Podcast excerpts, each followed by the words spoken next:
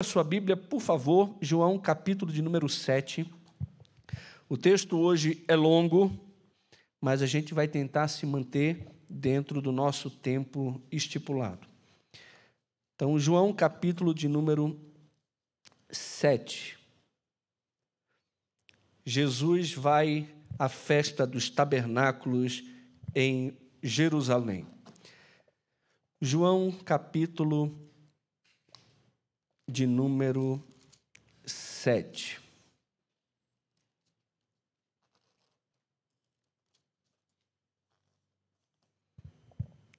Diz assim a palavra do nosso Deus. Passadas estas coisas, Jesus andava pela Galileia, porque não desejava percorrer a Judéia, visto que os judeus procuravam matá-lo. Ora, a festa dos judeus, chamada Festa dos Tabernáculos, estava próxima.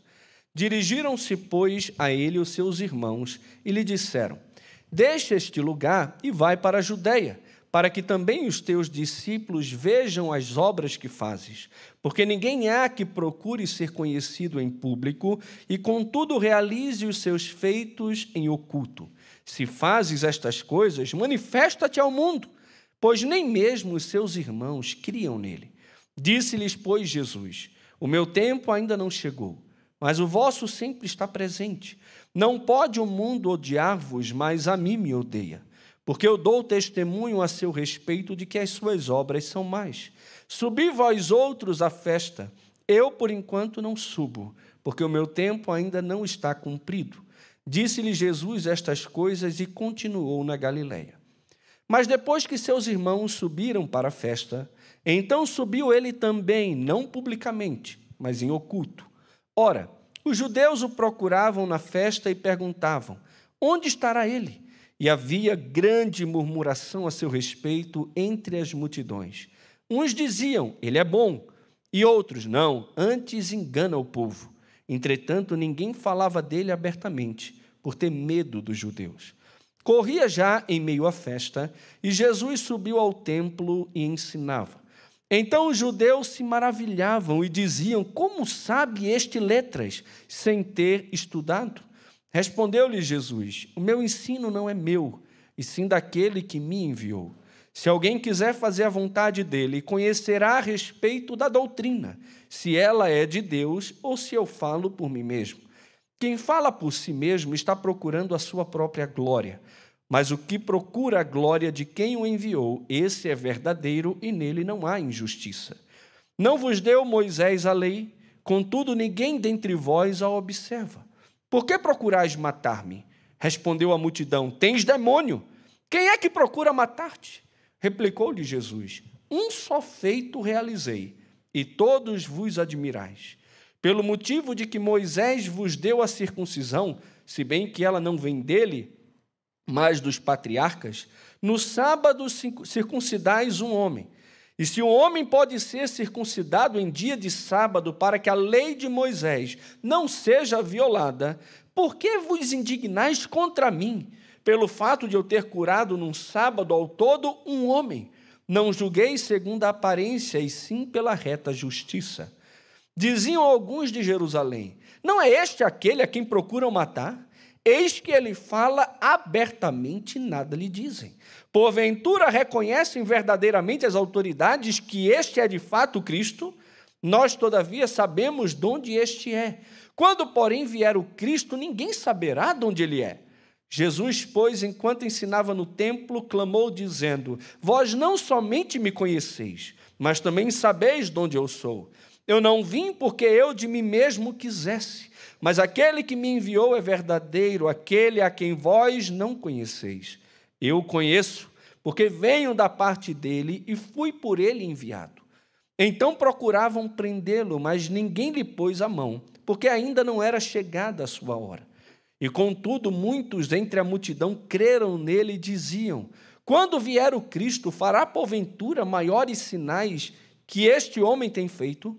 Os fariseus, ouvindo a murmuração, murmurar estas coisas a respeito dele, juntamente com os principais sacerdotes, enviaram guardas para o prenderem. Disse-lhe Jesus: Ainda por um pouco de tempo estou convosco, e depois irei para junto daquele que me enviou. A vez de procurar-me, não me achareis. Também aonde eu estou, vós não podeis ir. Disseram, pois, os judeus uns aos outros: Para onde irá este que não possamos achar? Irá, porventura, para a dispersão entre os gregos, com o fim de os ensinar? Que significa de fato o que ele diz? A vez de procurar-me, não me achareis. Também aonde estou, vós não podeis ir. No último dia, o grande dia da festa, levantou-se Jesus e exclamou: se alguém tem sede, venha a mim e beba. Quem crê em mim, como diz a Escritura, do seu interior fluirão rios de água viva. Isto ele disse com respeito ao Espírito que havia de receber os que nele crescem, pois o Espírito até aquele momento não fora dado, porque Jesus não havia sido ainda glorificado. Então os que dentre o povo tinham ouvido estas palavras diziam: Este é verdadeiramente o profeta. Outros diziam, ele é o Cristo. Outros, porém, perguntavam, porventura o Cristo virá da Galileia? Não diz a Escritura que o Cristo vem da descendência de Davi, da aldeia de Belém, de onde era Davi? Assim houve uma dissensão entre o povo por causa dele. Alguns dentre eles queriam prendê-lo, mas ninguém lhes pôs a mão.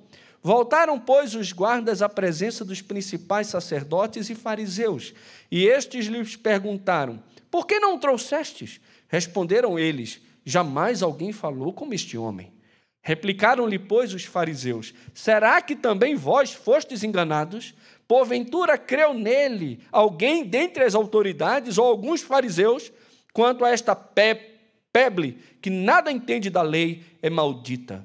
Nicodemos, um deles, que antes fora ter com Jesus, perguntou-lhes: Acaso a nossa lei julga um homem sem primeiro ouvi-lo e saber o que ele fez?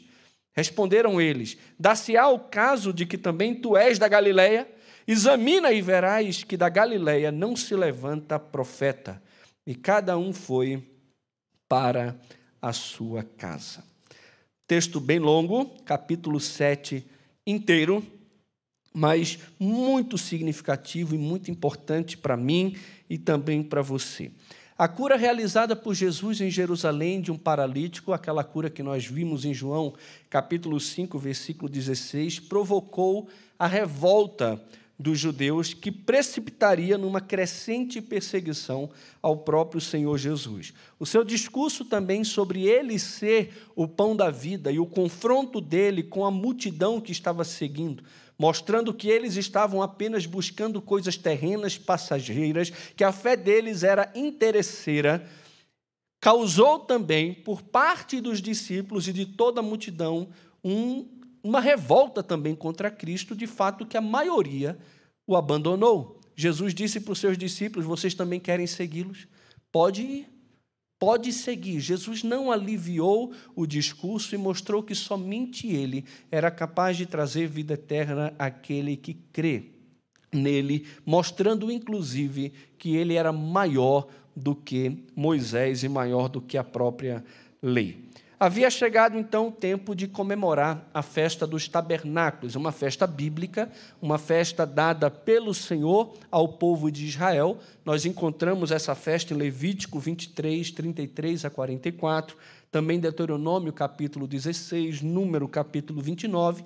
E Jesus, como um bom judeu e observador da lei também, ele não deixaria de ir e participar dessa festa. Hendrix ele nos lembra o seguinte a respeito da festa dos tabernáculos.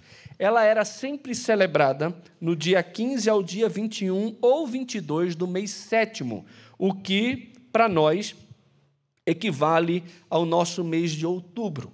Era uma festa de ações de graças pela colheita, porém, além disso, era também uma comemoração alegre da orientação divina aos ancestrais em sua jornada pelo deserto. Seguindo-se logo após o dia da expiação, naturalmente, o sentimento de alegria pela redenção também era bem preeminente. Em uma escala diária decrescente, fazia-se um sacrifício especial de 70 bois. As trombetas do templo eram tocadas a cada dia, havia uma cerimônia de derramamento de água tirada do tanque de Siloé, em comemoração ao fluxo refrescante que havia saído miraculosamente da rocha em Meribá, como a gente encontra lá em Êxodo, capítulo 17, mas também em antecipação às bênçãos para Israel e também para o mundo. Iluminavam-se os átrios interiores do templo e a luz do grande candelabro lembrava o pilar de fogo que servira de guia à noite no meio do deserto, como a gente encontra lá em Números capítulo 14. Havia uma procissão de tochas e, acima de tudo, erguiam-se tendas em todo lugar dentro de Jerusalém e ao redor dela, nas ruas, nas praças e até mesmo nos telhados das casas. Essas habitações cobertas de folhas proviam abrigo para os peregrinos que vinham de todas as direções para participar da festa. Porém, mais que tudo, também eram lembretes da vida dos ancestrais no deserto. Então, tudo aqui acontece em volta dessa festa. E nós podemos dividir esse texto, que é bem longo, em três partes: o que acontece antes da festa o que acontece durante a festa e o que acontece no último dia da festa. Antes da festa, o que é que acontece? A gente vê a resolução de Jesus e o conselho dos irmãos incrédulos dele. Chegou a época da festa e, devido à perseguição dos judeus a Jesus, que tinha o intuito de matá-lo, Jesus mantém o desejo e a determinação de permanecer na Galileia. E essa atitude pareceu muito incoerente aos olhos dos irmãos de Jesus, Tiago, José, Simão e Judas. Esse é o nome dos irmãos de Jesus, como a gente encontra lá em Mateus capítulo 13, versículo 55. Isso é bom a gente ressaltar, né? Porque Jesus teve irmãos, ele teve irmãs. Louvado seja Deus, né, que usou de misericórdia com José e também com Maria. Esse negócio Virgem Maria, ela foi virgem até Jesus nascer. Disse que José não conheceu a sua mulher até que ela tivesse um filho, mas foi até que ela tivesse um filho. Depois, os dois, como bons cri cristãos, é, não deixa de ser, né? como bons tementes a Deus, piedosos, iriam também seguir a orientação bíblica de desfrutar do casamento para a glória de Deus, do relacionamento conjugal, como a gente vê aqui, pelo menos por quatro filhos homens, que eles de fato desfrutaram disso. Isso é uma bênção. Né? Mas esses irmãos acharam a atitude de Jesus completamente incoerente. E o recriminaram, inclusive o aconselharam a subir para Jerusalém a fim de se revelar ao mundo. O conselho deles, meus irmãos, não surgiu de um coração temente, de um coração fiel, crente, mas surgiu por incredulidade. Esses irmãos de Jesus não acreditavam em Jesus.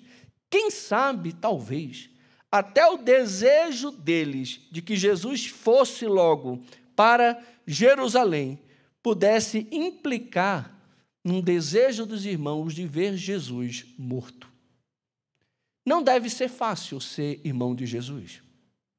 Não era fácil para os irmãos de José ser irmãos de José. Não era. Ser irmão de Jesus não deve ser fácil.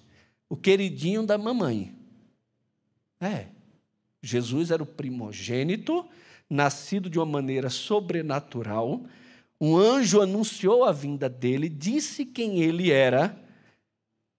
Eu imagino a predileção isso é imaginando, está em Eduardo Heresias, capítulo 1, tá?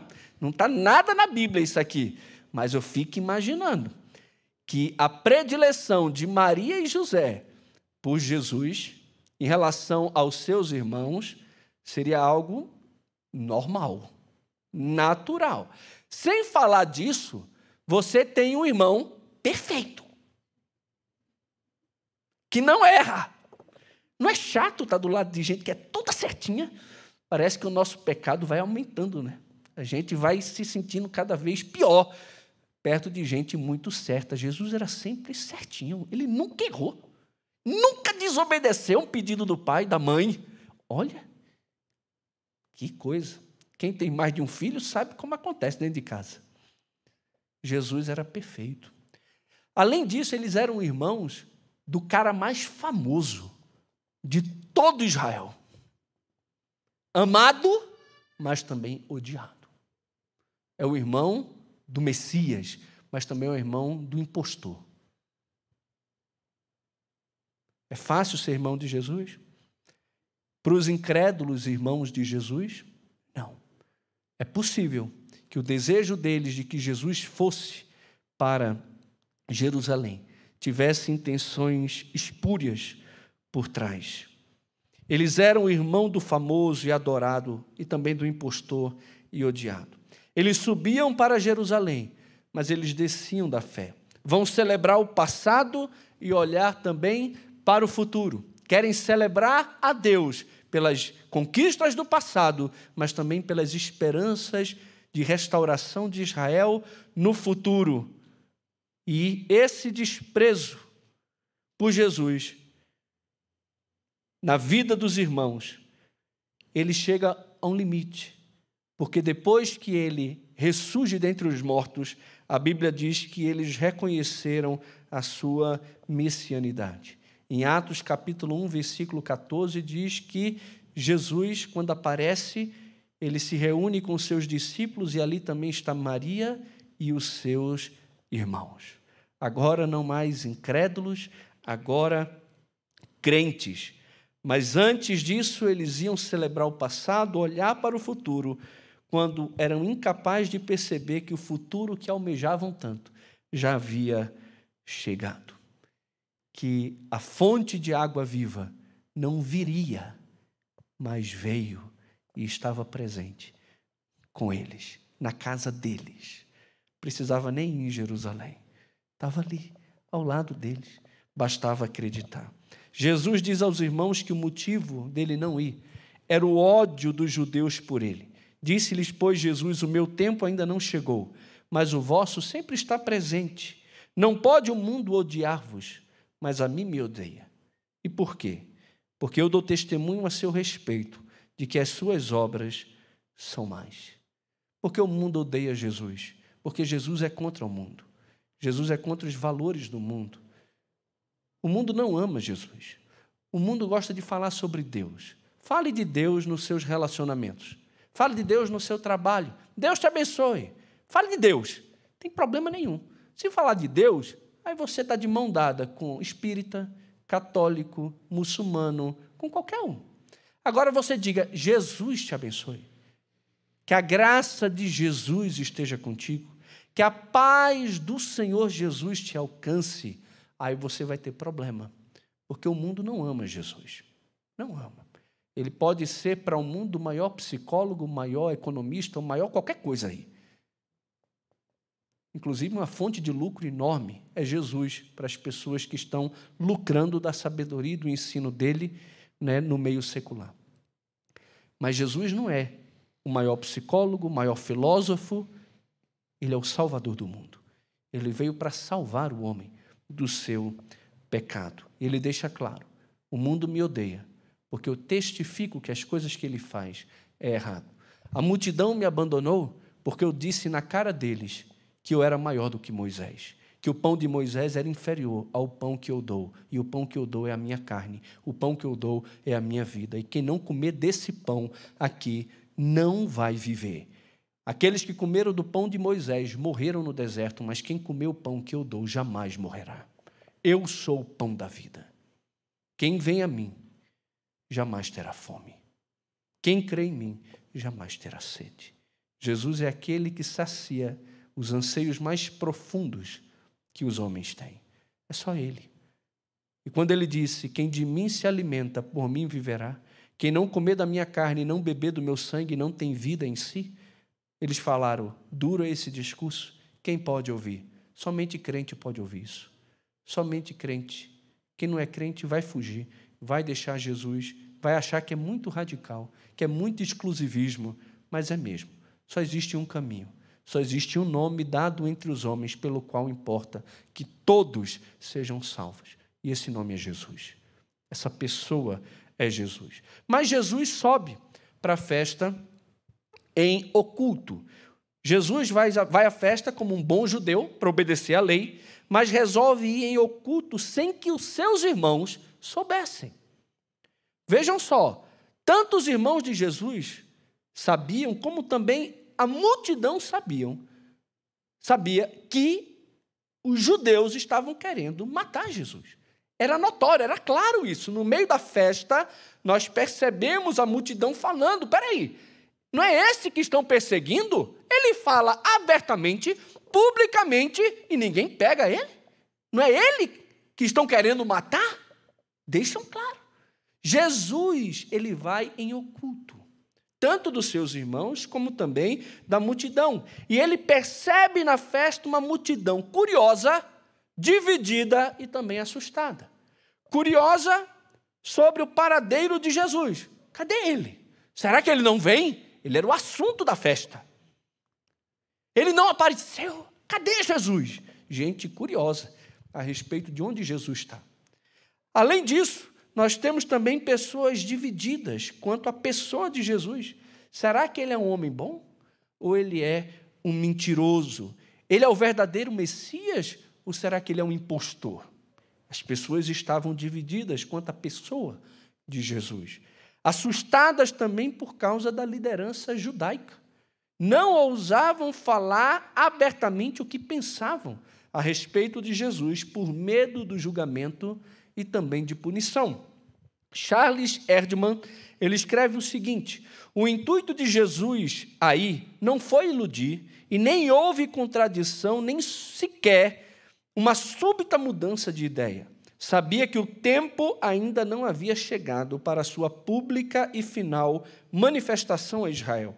Não haveria de ser uma festa dos tabernáculos que ele deveria morrer, mas uma festa de Páscoa, como cordeiro pascal que tira o pecado do mundo, seu ministério ainda não findara na terra e por isso não queria precipitar a crise.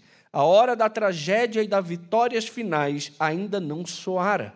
Foi isso que ele quis significar quando afirmou que o seu tempo ainda não chegara. Não queria subir à festa na maneira e com o propósito que os irmãos sugeriram. Subiu sim, não publicamente, mas em oculto. Jesus ele sabia o tempo. Não está na hora. Não está na hora de eu me revelar. Eu preciso ir em oculto. É tanto que quando querem pegar Jesus para prendê-lo, não fazem. E o texto deixa claro, porque não era chegada a hora. Ainda tinha ali uma preservação por parte do próprio Pai de que Jesus não poderia sofrer naquele exato momento dentro dos decretos de Deus, tinha um tempo exato para Jesus morrer em nosso lugar. E isso seria na festa da Páscoa e não na festa do tabernáculo. Além disso, nós vemos o que acontece durante a festa. O que, é que acontece durante a festa? Jesus se revela ao povo e passa a ensinar no templo. E a gente tem aqui a reação ao ensino a origem do ensino, a necessidade do ensino e também o conteúdo do ensino de Jesus. Em primeiro lugar, nós temos a reação ao ensino. A primeira reação, a reação de admiração. As pessoas ficaram encantadas com o ensino de Jesus. A gente já vê isso logo no início do seu ministério, quando o povo diz: Esse homem ensina como quem tem autoridade, e não como os escribas e fariseus. Opa, vai comparar alguém com outra pessoa? É terrível, né? Essa questão de comparação, mas é, é quase inevitável. É quase inevitável. Você tem líderes cheios de si e vazios de Deus. E de repente você tem o próprio Deus entre os homens, pregando, ensinando, e as pessoas se encantavam com a forma de Jesus ensinar, com o conteúdo, com a autoridade que ele mostrava não apenas nas palavras, mas também nas suas ações. E o povo aqui se admira, mas se admira tanto por causa do ensino, mas acima de tudo por causa de preconceito. A multidão diz assim: como sabe este letras, sem ter estudado? Espera aí, não estou entendendo. É isso mesmo. Esse homem não estudou nas melhores faculdades de Jerusalém. Ele não estudou nas escolas dos rabinos. Esse homem não é letrado. E como pode ensinar ele dessa forma? Parece que eles, junto com outras pessoas do nosso tempo, acham que a autoridade e a graça e a capacidade está na teologia, nos diplomas de seminário, e não na presença de Deus e no dom que Deus dá aos homens. Veja só, eu já falei isso aqui várias vezes. Eu já fiz bacharel em teologia, pós-graduação, mestrado em teologia do Novo Testamento, em exposição bíblica, já fiz especializações. Se Deus permitir, vamos começar o doutorado. Mas isso não dá autoridade para ninguém. Tem que parar com isso. Bobeira isso. Isso não traz autoridade. Se um doutor fala alguma coisa que não está na Bíblia, ele não vale de nada. Nada. Não vale nada. A gente tem que parar com isso. É a Escritura, a presença de Deus, o Espírito Santo, a unção do Senhor, que dá ao homem a autoridade. Quando ele prega de acordo com as Escrituras, pode não ter feito seminário, tem mais autoridade do que muitos que não tinham seminário. Quer ver, um, quer ver uma referência nisso? A mãe da nossa querida irmã Silvia Bacon, que a gente chama de doutora Beth Bacon, mas não era doutora, mas era doutora. Não era doutora na questão da formalidade, mas era doutora no conhecimento. Nunca vou esquecer, para mim, uma das melhores aulas que eu já tive de pós-graduação foi a contemporaneidade dos profetas com a doutora Beth, doutora, é doutora, com a Beth Bacon e o seu querido esposo. Quando estávamos no seminário, o professor que ia dar a matéria disse: Eu não posso, aconteceu um imprevisto que eu realmente não posso ir. Pastor João Batista ficou: E agora? O que é que eu faço? Os alunos estão chegando, o pessoal já comprou passagem, a semana da pós-graduação já está fechada, e agora? Irmã Beth, a senhora pode me socorrer? Claro, Joãozinho. E foi para o seminário. A gente teve essa matéria junto, Lu? Não, né? E ali estava a irmã Beth Bacon com seu querido esposo, dando aula. Não tinha um slide. Sabe o que tinha? A Bíblia aberta. Não teve citação de teólogo nenhum. A segundo fulano de tal, não, não tinha não. Segundo a Bíblia, aqui, ó, diz assim, assim, assim. No dia que a gente tiver que ficar recorrendo a teólogo para ter autoridade no que fala, tem alguma coisa errada com a nossa teologia. O teólogo só tem autoridade quando ele aponta para a Escritura. E se ele aponta para a Escritura, eu não tenho que ficar citando o que o teólogo falou. É melhor falar o que a Bíblia fala. Porque é ela que é inspirada. E o povo se encantou com Jesus porque ele era um iletrado. Tomara todos nós fôssemos iletrados como Jesus. Jamais alguém falou como este homem. Foi o que os guardas falaram. Foram incapazes de prender Jesus. Além disso, revolta contra o ensino. Mais uma vez, afirmaram: esse aí tem demônio. Esse aí tem demônio. Depois de afirmar de onde veio que o povo não conhecia Deus e desobedecia a lei de Deus, o povo procurou prendê-lo. Entretanto, o tempo de Jesus não havia chegado. E como a gente falou, ele ia morrer na Páscoa e não na festa dos tabernáculos. Nós temos também acolhimento ao ensino de Jesus. Sempre teremos uns poucos que irão acolher a mensagem. Muitos vão rejeitar, muitos vão criticar, mas alguns vão crer, alguns vão acolher, alguns vão dizer: não pode existir um outro que seja maior do que esse. É impossível que venha um outro para fazer ou tantos sinais como esse homem fala. Não é possível que surja um outro que fale como esse homem fala. Ele é o Messias e muitos creram nele. Jesus disse isso: o mundo vai perseguir vocês, como perseguiu a mim. Mas se ouviram também as minhas palavras, vão ouvir também a de vocês. Então devemos pregar, mesmo diante de oposição. Se perseguiram Jesus, vão perseguir a igreja. Mas se ouviram Jesus, vão ouvir também a igreja, e aqueles que ouvirem serão salvos e receberão a salvação. A origem do ensino. A autoridade do ensino não está na escola que uma pessoa estudou, os títulos que possui, mas se fala de acordo com a palavra de Deus ou não. A resposta de Jesus revela que o seu ensino vem do Pai, não procede dele mesmo. O enviado de Deus fala as palavras de Deus, e quem fala as suas próprias palavras de acordo com Jesus, busca glória para si e não para Deus. É carnal, mundano e ministro de Satanás. O homem de Deus não tem autoridade nenhuma de criar uma mensagem. Ele transmite uma mensagem que já foi dada. Ele diz: está escrito. Está aqui. Tem capítulo, tem versículo, tem contexto. Está aqui. É isso que o homem de Deus fala. Quem fica inventando moda, parece muito moderno, está buscando glória para si. O homem de Deus procura a glória de Deus, falando a palavra de Deus.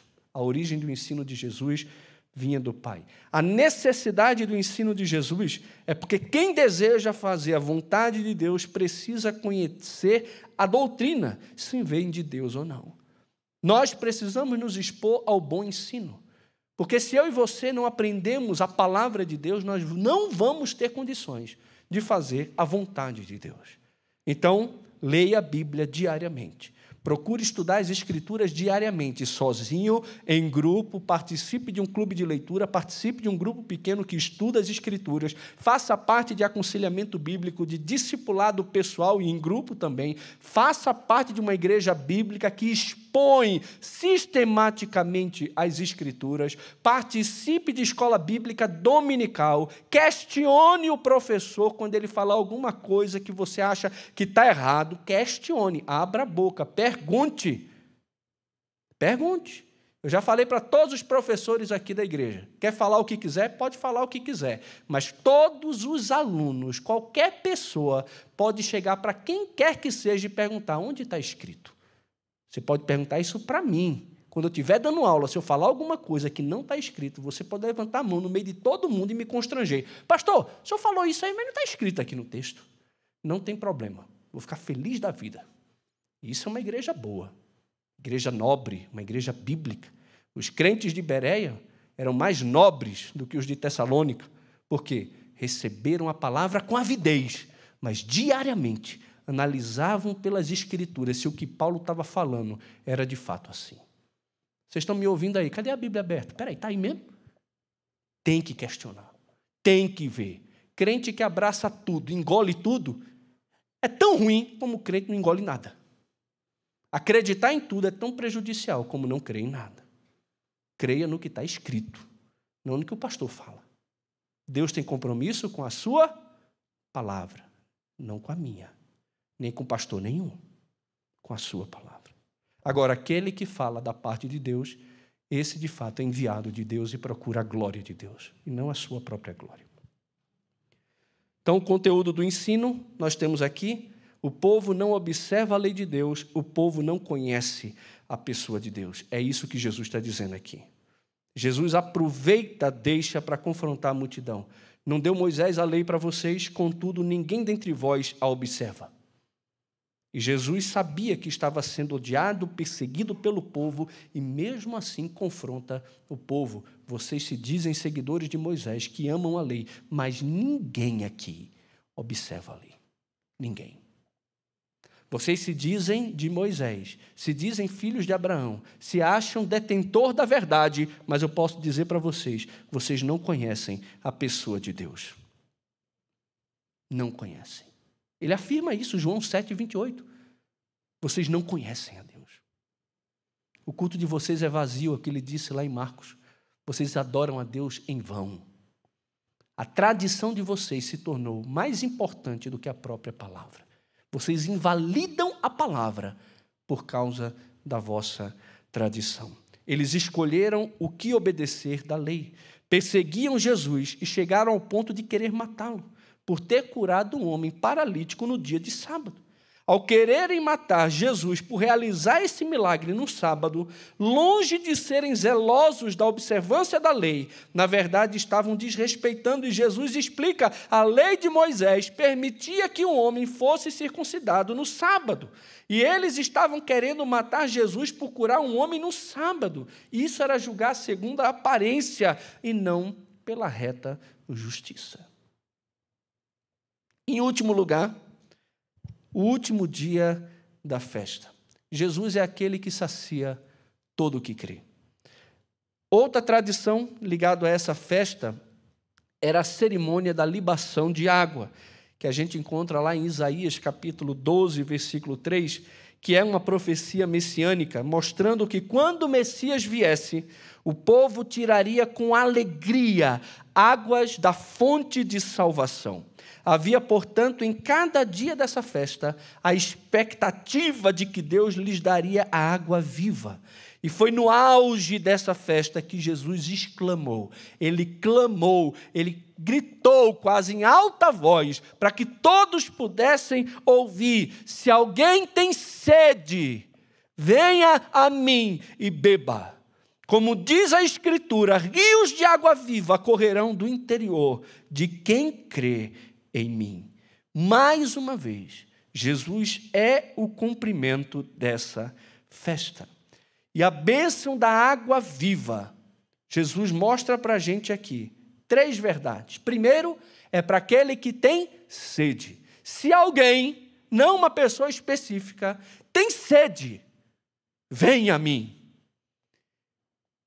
Todos estavam na festa, pegando água e mais água do tanque de Siloé e levando para o templo em Jerusalém, apontando para a profecia messiânica da chegada do Messias, para a bênção que Deus traria não só para Israel, mas para o mundo inteiro. E Jesus está vendo uma semana aquela procissão, uma semana aquela ação, e chega no último dia da festa, ele grita para todos eles: Vocês têm sede?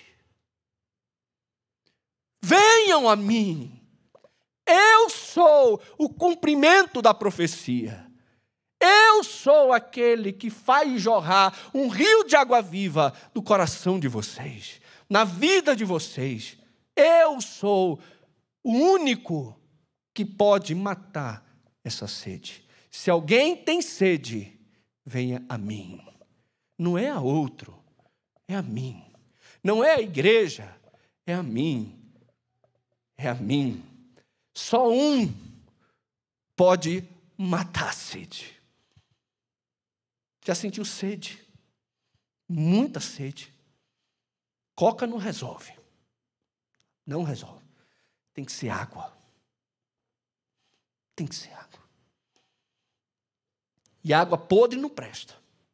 Tem que ser água boa. Se tiver geladinha, melhor ainda. Jesus está dizendo: se você tem sede, venha a mim. Quem não tem sede não vai a Jesus. Quem não tem fome não vai até o pão. Mas quem tem sede, vai até Ele. Ele está dizendo: é para quem tem sede. A bênção da água da vida é para quem tem sede. A bênção da água da vida é para quem vai até Jesus e bebe dele. Não é só para quem tem sede. Tem muita gente com sede, mas que nunca conheceu onde saciar essa sede. E Jesus está dizendo: sou eu. Tem que vir a mim e tem que beber. Não adianta também só vir, ser curioso. Eu vou lá na igreja, eu não estou bem, estou mal, não me sinto pleno, parece que está sempre faltando alguma coisa. Já tentei tudo para poder mudar a minha vida. Eu vou lá na igreja, eu vou procurar Jesus aí chega na igreja, ouve louvores a respeito de Jesus, mensagem a respeito de Jesus, vai até Jesus, mas não bebe de Jesus. Não adianta ter o copo aqui do lado. Olha, eu fui até o copo.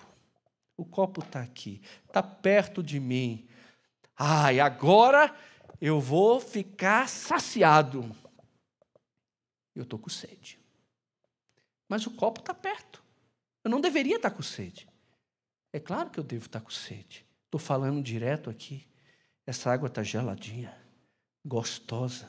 Olha, Gente, está muito boa essa água. Maravilhosa essa água aqui.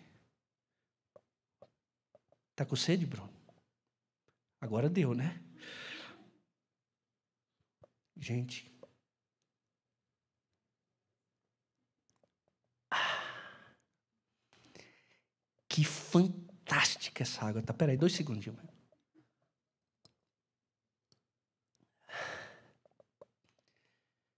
A gente vai bebendo, parece ter vontade de beber mais. Dois segundinhos de novo.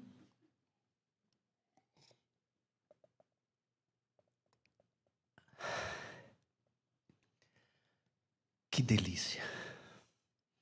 Agora eu não tenho mais sede. Todos vocês devem estar morrendo de sede agora. Todos vocês devem olhar agora e falar: ai, que vontade de beber um copo d'água. A minha vida e a sua vida devia ser isso para as pessoas aquele ali parece tão saciado, tão satisfeito. O que é que tem na vida dele que não tem na minha? A diferença é que eu estou com um copo d'água e eu estou bebendo dessa água, enquanto você continua com sede. Pastor, mas eu vou para a igreja sempre. Pastor, ouço a mensagem sempre. Não adianta se você não beber. Não adianta ir até Jesus, ir aonde se fala de Jesus. Você tem que beber de Jesus. Você tem que se alimentar de Jesus. E isso significa crer em Jesus, confiar em Jesus, receber a salvação que Jesus dá. A bênção da água da vida tem o seu cumprimento escriturístico na pessoa de Jesus. Ele diz: aquele que quem crê em mim, como diz a Escritura, do seu interior fluirão rios de água viva. Não vai ser em Jerusalém que virá o rio de água viva, mas do seu interior fluirá um rio de água viva. Ele estava falando a respeito do Espírito Santo que seria dado. Quem tem fé em Cristo e tem o Espírito Santo dentro de si, tem um rio de água viva. Tem Deus dentro de si, se movendo, mexendo, guiando, ensinando, transformando, exortando, consolando, preenchendo. Ele é tudo para nós. Ele é tudo que precisamos. E esse fluir de Deus em nós transborda de nós para o outro, transborda de nós para o mundo. Jesus disse: Eu sou a luz do mundo. E ele disse para a igreja: Vós sois a luz do mundo. Espera aí, é Jesus ou é a igreja? É Jesus. E a igreja reflete a luz que vem dele para o mundo. Quem é a água da vida? Jesus é a água da vida. Mas quem crê em Jesus, ele em nós flui para a vida eterna. É vida plena, eterna e abundante. É uma vida que satisfaz.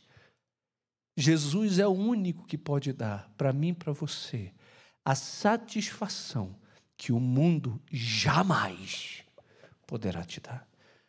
Que o concurso, o dinheiro, a mansão, o carro, as viagens jamais te darão.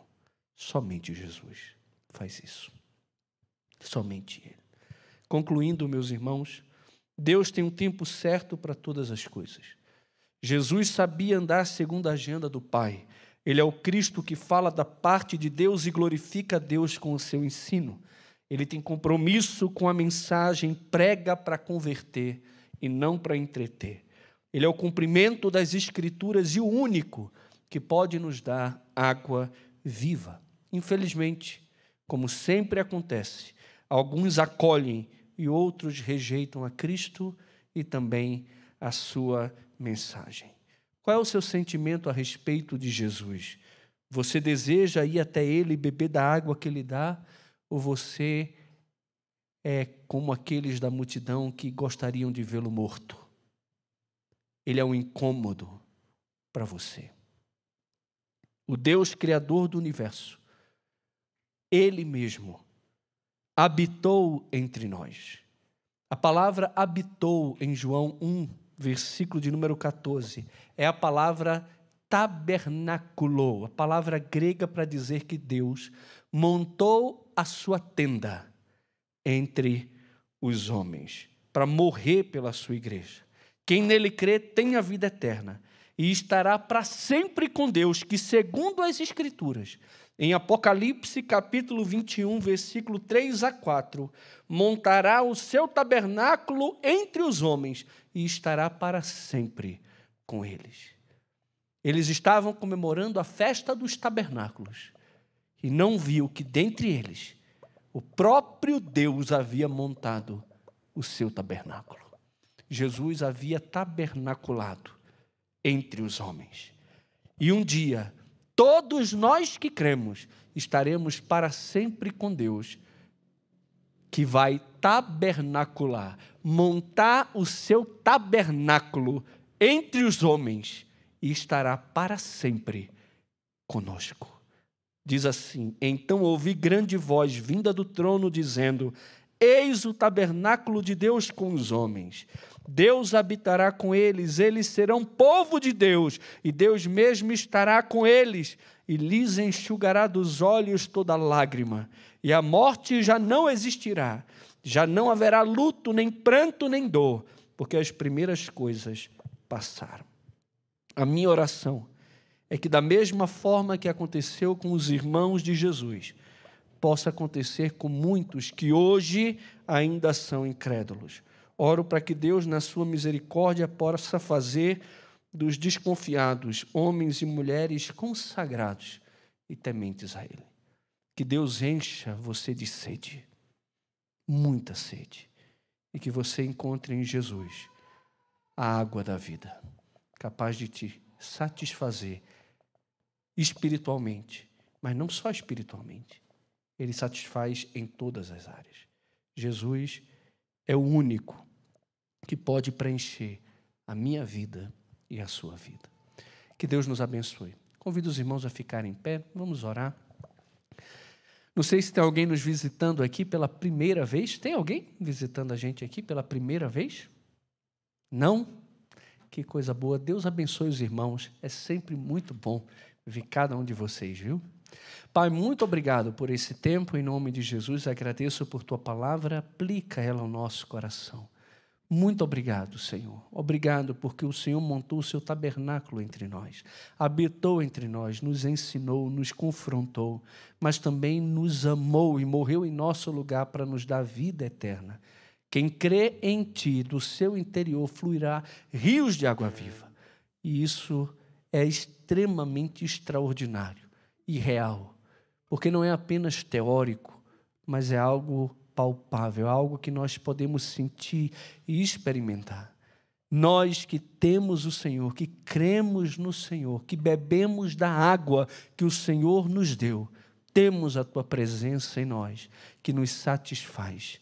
E não apenas nos satisfaz, mas também abençoa a vida daqueles que estão à nossa volta. Deus Santo e Bendito, age de uma maneira extraordinária para trazer os incrédulos à fé. Da mesma forma como os irmãos de Jesus não acreditaram nele, mas depois se converteram e passaram a servir e a adorar a Jesus, não apenas como Filho do homem, mas como também o Deus encarnado, ressuscitado, que está sentado no alto e sublime trono da mesma forma, aqueles que hoje desconfiam do Senhor, que não creem no Senhor, possam ter suas mentes abertas e o seu coração transformado pelo teu poder. Que eles bebam de Jesus e passem a desfrutar da vida eterna e da habitação plena e permanente do teu Santo Espírito. Muito obrigado por tudo. Abençoa a vida dos meus irmãos que estão aqui, também daqueles que têm nos acompanhado da sua casa. Que o Senhor abençoe a todos nós. É a minha oração no nome de Jesus. Meus irmãos, que a graça do nosso Senhor Jesus, o amor de Deus, o nosso Pai, a comunhão, o consolo e o poder do Santo Espírito de Deus repouse sobre cada um de nós, até o dia bendito e glorioso, quando estaremos para sempre com nosso Senhor. Amém. Ah.